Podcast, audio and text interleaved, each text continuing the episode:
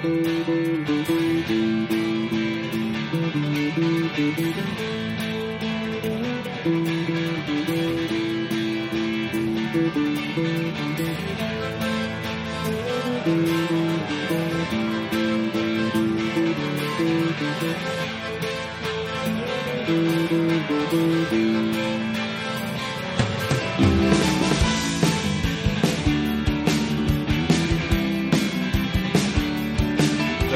hay cosas en la vida que no se ven bien.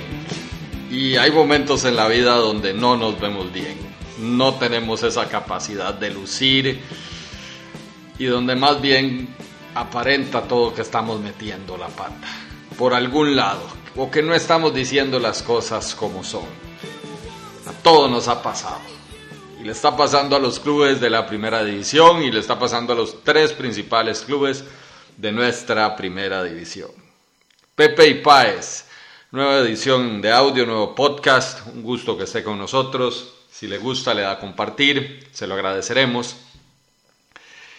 Y si puede, cuéntele a los demás también que a través de las plataformas en pepepaez.com puede acceder a esta información y a muchas otras más concernientes al deporte nacional e internacional. Y sí, los tres clubes se han visto mal. Y aquí no vamos a hablar del tema de legalidad o ilegalidad, simple y sencillamente la apariencia. Qué mal se ven y no sé por dónde comenzar porque cualquiera de los tres se ve muy mal. Y es una lástima, es una pena que siendo nosotros un país tan futbolero y siendo o teniendo la posibilidad de ser organizaciones, instituciones elegantes, nos encargamos, o muchas veces los dirigentes se encargan de, de hacerlo ver mal. Punto. No hay otra forma de verlo. Podemos arrancar por el campeón, por el herediano, que tiene a su gerente deportivo trabajando como intermediario para que llegue competencia al herediano. A ver, el gerente deportivo del Club Sport Herediano trabaja para que capital extranjero llegue al país e invierta en otro club que no sea el herediano. Un empleado del herediano trabaja para que llegue a otro equipo. En fin, está trabajando para que un compadre o un amigo suyo, hecho que, dicho sea de paso, no es pecaminuta, no es un asunto de poca monta, es un asunto que también me parece bastante delicado, pero bueno, para que un amigo suyo, dice como hermano, un compadre, llegue a invertir en el fútbol de Costa Rica. Claro, cuando lo he escuchado en distintas entrevistas, lo escuché en Teletica Radio, lo he leído en La Nación, lo vi en lanación.com también, y en otros espacios, Afet habla de, de que lo hace por ayudar al fútbol de Costa Rica, que para que llegue capital fresco, parece que ya se ha inyectado un poco de capital, de hecho, al punto de que todos hemos visto el mejor desempeño y resultado en la cancha del equipo griego, lo cual no es, no es malo ni uno va a criticar por nada. Eh, más bien a uno le parece que es algo muy positivo, pues que los jugadores se sientan motivados para jugar, para rendir. Pero el tema no es ese. El tema es que el gerente del Herediano trabaja para que otro club crezca. Mm, ¿En serio? No solo eso, el secretario deportivo del Club Sport Herediano es miembro de la junta directiva o le prestan el nombre para que para la nueva junta directiva del nuevo equipo de la sociedad que intenta comprar al equipo de, Grecia. Mm. Qué interesante cómo en el ámbito deportivo nacional todo aquello se ve como negocios, simples negocios. Sí, un empleado de una empresa que se dedique a traer capital para que le llegue competencia a su empresa o para trabaja para otro club se vea como algo normal y para que sea un compadre, porque dentro del anuncio, dentro del combo de información que nos transmitió el gerente del Herediano, estaba el que él se encargó también de traer al dueño del equipo de Guadalupe hoy, otro mexicano, quien quería invertir en el fútbol. Y mientras muchos consultan justificadamente, consultas válidas acerca de por qué se vienen para acá, y se habla, se argumenta que el tema de las franquicias y el costo de las franquicias en Costa Rica, mucho más bajo que en México, lo cierto es que si tenés amigos y compadres de esa naturaleza, donde vos te pones todo tu empeño, toda tu dedicación para que se dé un negocio, perdón, pero tarde o temprano deberás un favor. Es así, eso no es distinto, aún sea familia, y no se trata de la perspectiva, de la de, amistad, ni de la posición de amistad, ni mi concepto de amistad, mi por favor, ¿a quién vamos a engañar? Eso no es así para nadie. Y todos lo sabemos. Y entonces a mí me generan duda. Hoy a mí me genera duda en los enfrentamientos de Guadalupe con Herediano y de Grecia con Herediano. Porque el gerente deportivo tiene muchísima relación con estos dos capitales que intentan ingresar al país. Uno ya ingresó y el otro está intentando ingresar al país y me genera dudas porque no sé cómo va a estar el asunto de la competencia.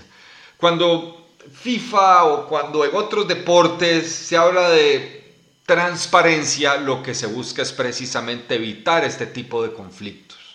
Y aunque se quiera argumentar y, se quiera sugerir que se trata de un asunto de traer dinero, de ayudar, de colaborar, que se está haciendo por el fútbol de Costa Rica, perdón, yo no lo puedo comprar. Es así de sencillo, yo no puedo comprar un discurso como ese. Y si la situación del herediano ya de por sí me parece bastante, no sé, bastante tosca, fea, se ve feo. En el Saprisa pasa exactamente lo mismo, pero desde otra perspectiva, con otra connotación. En el Saprisa el presidente del club dice, voy a ser directivo de la Federación Costarricense de Fútbol, me voy a animar, quiero ayudar el fútbol. Llega el comité director de la federación el 23 de agosto anterior y por supuesto, como es normal, hay una duda razonable en el medio y se le consulta. No hay conflicto de intereses. El presidente del Saprisa dice no. Cuando yo vengo aquí me quito el sombrero de presidente del Saprisa y me pongo el sombrero de presidente de la federación. Me recordó a mis años de estudiante de derecho cuando a uno le cuando uno preguntó cuando se comentaba el caso de los notarios que presentaban prueba en, en un juicio donde eran también abogados. Y decía, no, en algún momento me tocó confrontar en algún proceso judicial y el notario dijo, no, pues yo, yo soy el abogado en este juicio de la parte, pero también me quité el sombrero como abogado y como notario tengo fe pública y doy, di fe pública del acta notarial que levante. Fácil quitarse sombreros y ponerse sombreros. Muy sencillo, demasiado sencillo. Lo cierto es que el asunto no se ve bien y no se ve bien porque no más ingresar, para seguir con el toro mexicano, no había terminado de ingresar don Juan Carlos Rojas y empezaron las primeras decisiones de la Federación Costarricense de Fútbol. 12 de septiembre, don Carlos Watson, uno de los últimos tres técnicos campeones del Saprissa, llega a la comisión técnica para elegir al nuevo entrenador. Víctor Cordero, hoy gerente del Saprissa, gerente deportivo del Saprissa, también está en esa comisión técnica. Digamos que hasta ahí, ahí sí, peca minuta, son dos personas de fútbol y tienen pues todo el derecho y más bien se aconseja que ese tipo de profesionales lleguen a la federación a asesorar a quién debería ser nuestro nuevo entrenador. Y aparte de eso hay gente, es un órgano colegiado si se quiere. Don Carlos es, digamos, la cara visible o por lo menos la figura que parece dirigir ese grupo. Ese grupo designa a Ronald González, uno de los últimos tres técnicos campeones con el Saprissa. Mm. Curioso. No, se quita uno el sombrero y se pone el otro, y no tiene relación uno con el otro. Aquí no se viene a favorecer un club. Mm. Claro, transcurre el tiempo y don Carlos Watson es nombrado como director deportivo de la Federación Costarricense de Fútbol en diciembre pasado. Entonces ya tenemos a dos de los técnicos, de los dos últimos técnicos campeones del Saprissa, los tenemos ya dentro de la Federación Costarricense de Fútbol. Uno como director deportivo y el otro como entrenador de la selección nacional. Y para el 27 de enero, ya en 2020, nos anuncian la llegada de don Vladimir Quesada, el último de los tres técnicos campeón con el Deportivo Saprissa. Y la llegada de Juan Carlos Rojas a la federación es pura y mera coincidencia. No tiene absolutamente nada que ver. Mm. Y se ve feo. Se ve mal. Y como existe una competencia directa entre los clubes nacionales, la liga no se puede quedar atrás. Y también tiene sus comportamientos que no la hacen ver bien, ni elegante, ni distinguida con respecto a sus contrapartes. Se anuncia con bombos y platillos para el torneo de fútbol femenino anterior la firma de un convenio con el Comité de Deportes de Alajuela. El Comité de Deportes es una entidad adscrita a la municipalidad de la provincia. Obviamente está integrada por una junta directiva, pero tiene funcionarios que o servidores públicos son pagados por los impuestos que erogamos todos los alajuelenses. Yo soy alajuelense se firma un convenio que dicho sea de paso no está ratificado por el Consejo Municipal. Y el Consejo Municipal es la figura que debe ratificarlo para que el convenio tenga validez. En fin, ese es un tema aparte. En todo caso, quien está inscrito ante la Unifoot, la Unión de Fútbol de la, del Fútbol Femenino en Costa Rica, es el Comité de Deportes de Alajuela. El equipo le pertenece al Comité de Deportes y de hecho ha invertido bastante dinero en los últimos años en el fútbol como partida que se asigna a las demás disciplinas deportivas.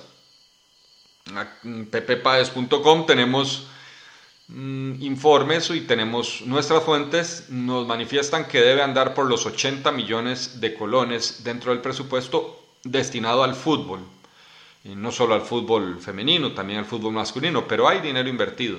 Y en los últimos años, y esta información la vamos a ratificar, a futuro, en los próximos o en los últimos años también se debe haber destinado alguna que otra partida para el fútbol femenino. Eso es evidente. Bueno, el convenio se hizo y todos vimos cómo la liga lograba la incursión de Shirley Cruz, como el equipo de Codea Liga Deportiva Alajuelense, como se denominaba en prensa, logró obtener el título nacional. Sin embargo, ese título parece, dada la, el requisito esencial en el contrato, que sería la ratificación del consejo director para que tenga algún tipo de validez, ese título debería ser de CODEA en términos estrictamente legales porque el convenio no estaría firmado o ratificado por las personas que debían hacer. En todo caso, la liga obtiene un título, la liga Codea o Codea la liga obtienen el título y ese título le pertenece a Codea. Y digo le pertenece a Codea porque parece que va a haber un divorcio. Este divorcio se da porque Codea no firma, eh, perdón, no suscribe o no presenta la información, no inscribe su equipo para el próximo torneo en tiempo ni en forma como debía. Por lo tanto, aparentemente tendrá un descenso de categoría. Eh, han presentado alguna apelación para evitar esta sanción y según anuncia la Nación, su campo sería o llegaría o sería ocupado, adivinen por quién, por la Liga Deportiva Alajuelense. A mí me parece que se ve muy mal que un equipo de primera división con la tradición, con la trayectoria, como lo es la Liga Deportiva Alajuelense, no acompañe los procesos de inscripción, no esté al tanto de los procesos de inscripción del que tenía que realizar o que debió realizar el Comité de Deportes de Alajuela. De hecho, la liga alega que estaba renegociando el convenio porque tampoco eh, el convenio había finalizado según la liga y según la gente de Codea, pero se debía hacer una renegociación o la gente de Codea quería hacer una renegociación y entonces la liga decidió no acompañar el proceso de inscripción.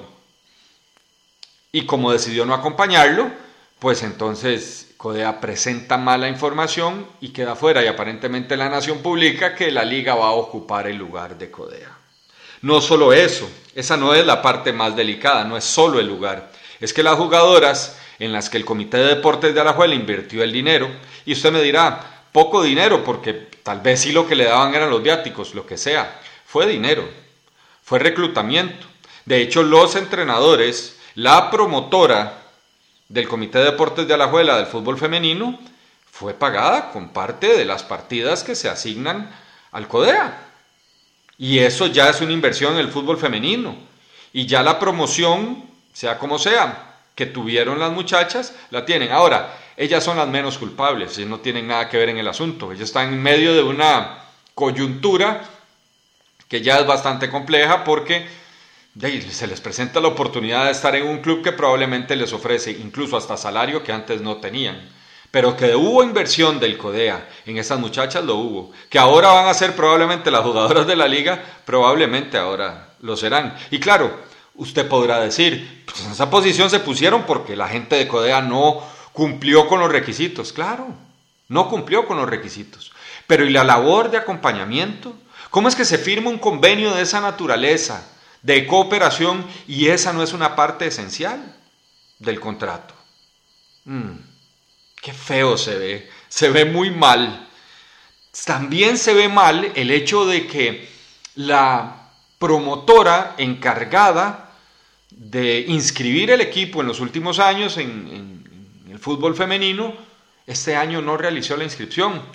Ha manifestado en los distintos medios cuando se le ha preguntado y ha dicho, es que yo terminé el 15 de enero. ¿Hoy cuándo terminó el campeonato anterior? Porque el nombramiento de ella es a través de una licitación y finalizaba el nombramiento el 15 de enero. ¿Ok?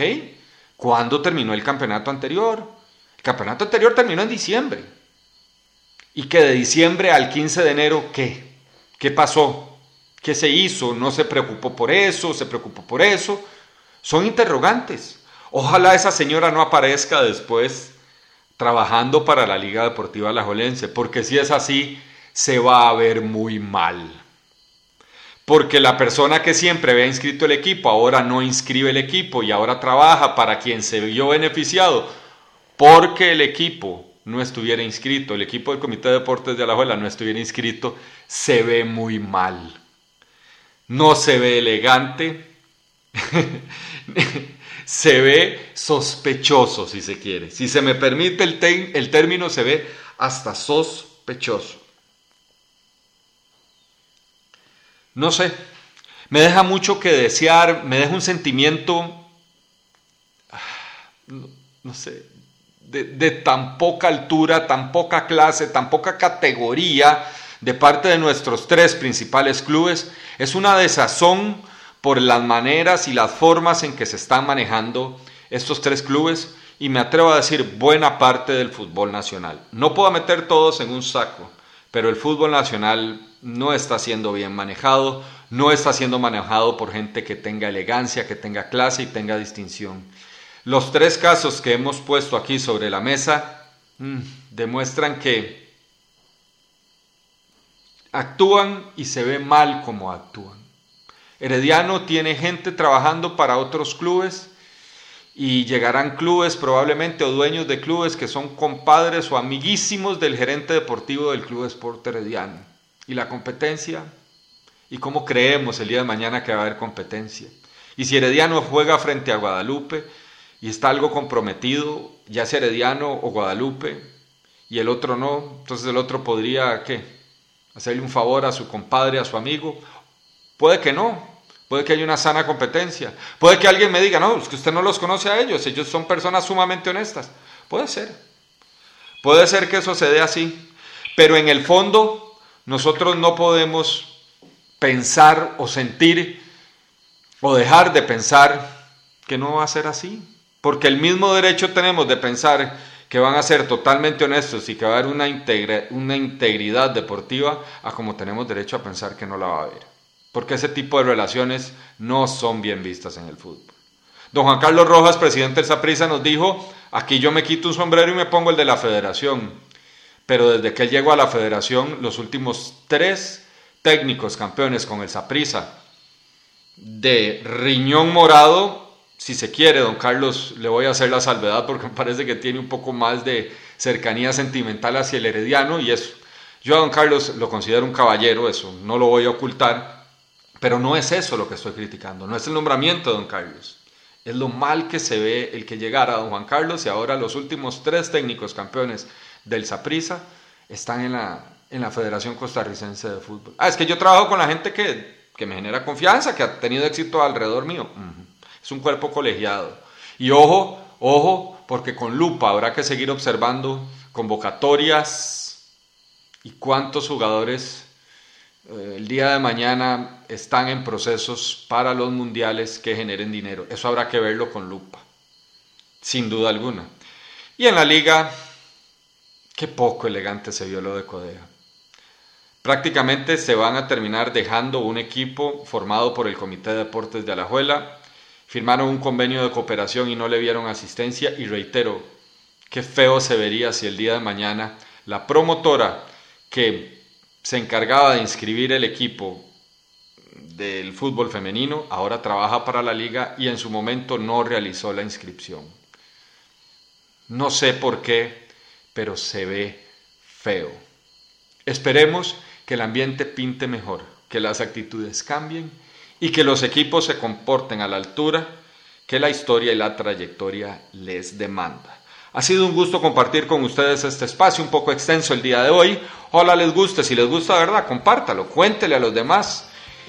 Y también puede ingresar a la plataforma de pepepaes.com, dele me gusta a través de las diferentes redes sociales, compártalo, cuéntele. Un gusto de verdad que haya estado en nuestra compañía. Hasta la próxima, gracias.